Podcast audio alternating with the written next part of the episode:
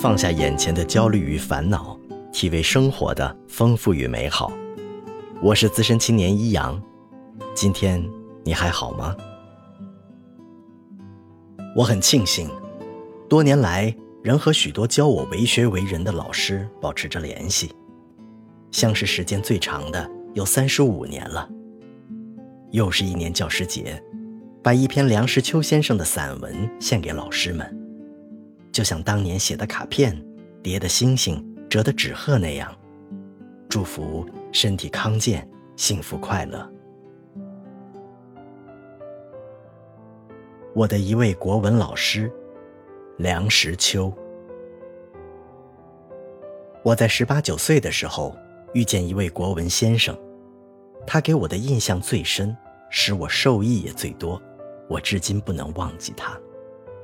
先生姓徐，名锦成，我们给他上的绰号是“徐老虎”，因为他凶。他的相貌很古怪，他的脑袋的轮廓是有棱有角的，很容易成为漫画的对象。头很尖，秃秃的，亮亮的，脸型却是方方的，扁扁的，有些像《聊斋志异》绘图中夜叉的模样。他的鼻子、眼睛、嘴。好像是过分的集中在脸上很小的一块区域里。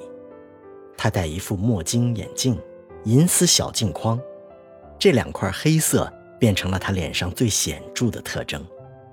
我常给他画漫画，勾一个轮廓，中间加上两块椭圆形的黑块，便惟妙惟肖。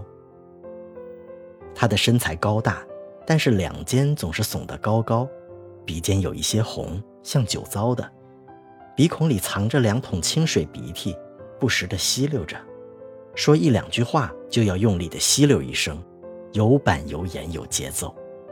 也有时忘了吸溜，走了板眼，上唇上便亮晶晶的掉出两根玉珠，他用手背一抹。他常穿的是一件灰布长袍，好像是在给谁穿孝。袍子在整洁的阶段时，我没有赶得上看见，余生也晚。我看见那袍子的时候，记忆犹自斑斑。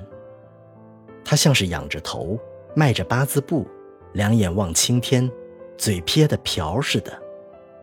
我很难得看见他笑，如果笑起来是狞笑，样子更凶。我的学校是很特殊的，上午的课全是用英文讲授，下午的课全是国语讲授。上午的课很严。三日一问，五日一考，不用功便被淘汰。下午的课稀松，成绩与毕业无关，所以每到下午上国文之类的课程，学生们便不踊跃。课堂上常是稀稀拉拉的，不大上座。但教员用拿毛笔的姿势举着铅笔点名的时候，学生却个个都到了，因为一个学生不止答一声到。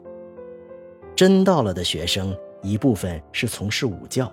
微发鼾声，一部分看小说，如《官场现形记》《玉离魂》之类；一部分写父母亲大人膝下这类家书；一部分干脆瞪着大眼发呆，神游八表。有时候逗先生开玩笑。国文先生呢，大部分都是年高有德的，不是榜眼就是探花，再不就是举人。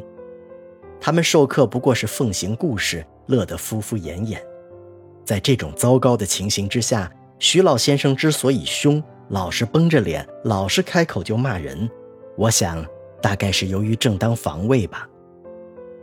有一天，先生大概是多喝了两盅，摇摇摆摆地进了课堂。这一堂是作文，他老先生拿起粉笔在黑板上写了两个字，题目尚未写完，当然照例要吸溜一下鼻涕。就在这吸溜之际，一位性急的同学发问了：“这题目怎么讲呀？”老先生转过身来，冷笑两声，勃然大怒：“题目还没写完，写完了当然还要讲，没写完你为什么就要问？”滔滔不绝地吼叫起来，大家都为之愕然。这时候我可按捺不住了。我一向是个上午捣乱、下午安分的学生，我觉得现在受了无理的侮辱，我便挺身分辨了几句。这一下我可惹了祸，老先生把他的怒火都泼在我的头上了。他在讲台上来回的踱着，吸溜一下鼻涕，骂我一句，足足骂了我一个钟头，其中警句甚多。我至今还记得这样一句：“你是个什么东西？我一眼把你望到底。”这一句颇为同学们所传颂，谁和我有点争论、遇到纠缠不清的时候，都会引用这一句：“你是什么东西？我把你一眼望到底。”当时我看情势不妙，也就没有再多说，让下课铃结束了先生的怒骂。但是从这一次起，徐先生算是认识我了。酒醒之后，他给我批改作文，特别详尽，批改之不足，还特别的当面加以解释。我这一个一眼望到底的学生，居然成为了一个受益最多的学生了。徐先生自己选集教材，有古文，有白话，油印分发给大家。林琴南致蔡杰民书是他讲的最为眉飞色舞的一篇。此外，如吴敬恒的《上下古今谈》，梁启超的《欧游新影录》，以及张东荪的《时事新报社论》，他也选了不少。这样新旧兼收的教材，在当时还是很难得的开通的榜样。我对于国文的兴趣因此而提高了不少。徐先生讲国文之前，先要介绍作者，而且介绍得很亲切。例如，他讲张东荪的文字时，便说：“张东荪这个人，我倒和他一桌上吃过饭。”这样的话是相当的可以使学生们吃惊的。吃惊的是，我们的国文先生也许不是一个平凡的人吧？否则，怎样能够和张东荪一桌上吃过饭？徐先生于介绍作者之后，朗诵全文一遍。这一遍朗诵可很有意思。他打着江北的官腔，咬牙切齿地大声读一遍，不论是古文或白话，一字不苟地吟咏一番，好像是演员在背台词。他把文字里蕴藏的意义，好像都给宣泄出来了。他念得有腔有调，有板有眼，有情感，有气势。有抑扬顿挫。我们听了之后，好像是已经理会到原文的意义的一半了。好文章质地作金石声，那也许是过分夸张，但必须可以朗朗上口，那却是真的。徐先生之最独到的地方是改作文，普通的批语清通尚可，气盛言宜，他是不用的。他最擅长的是用大墨杠子大勾大抹，一行一行的抹，整页整页的勾，洋洋千余言的文章，经他勾抹之后，所余无几了。我初次经此打击，很灰心，很觉得气短。我掏心挖肝的好容易诌出来的句子，轻轻的被他几杠子就给抹了。但是他郑重的给我解释一回，他说。你拿了去细细的体味，你的原文是软趴趴的、冗长、泄了光机的，我给你勾掉了一大半。你再读读看，原来的意思并没有失，但是笔笔都立起来了，虎虎有生气了。我仔细一揣摩，果然，他的大墨杠子打的是地方，把虚抛浮肿的地方全削去了。剩下的全是筋骨，在这山削之间见出他的功夫。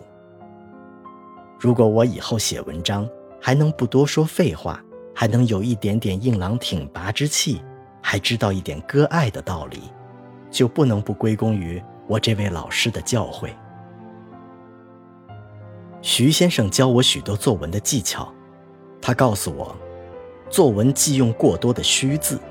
该转的地方硬转，该接的地方硬接，文章便显着朴拙而有力。他告诉我，文章的起笔最难，要突兀矫健，要开门见山，要一针见血，才能引人入胜。不必兜圈子，不必说套语。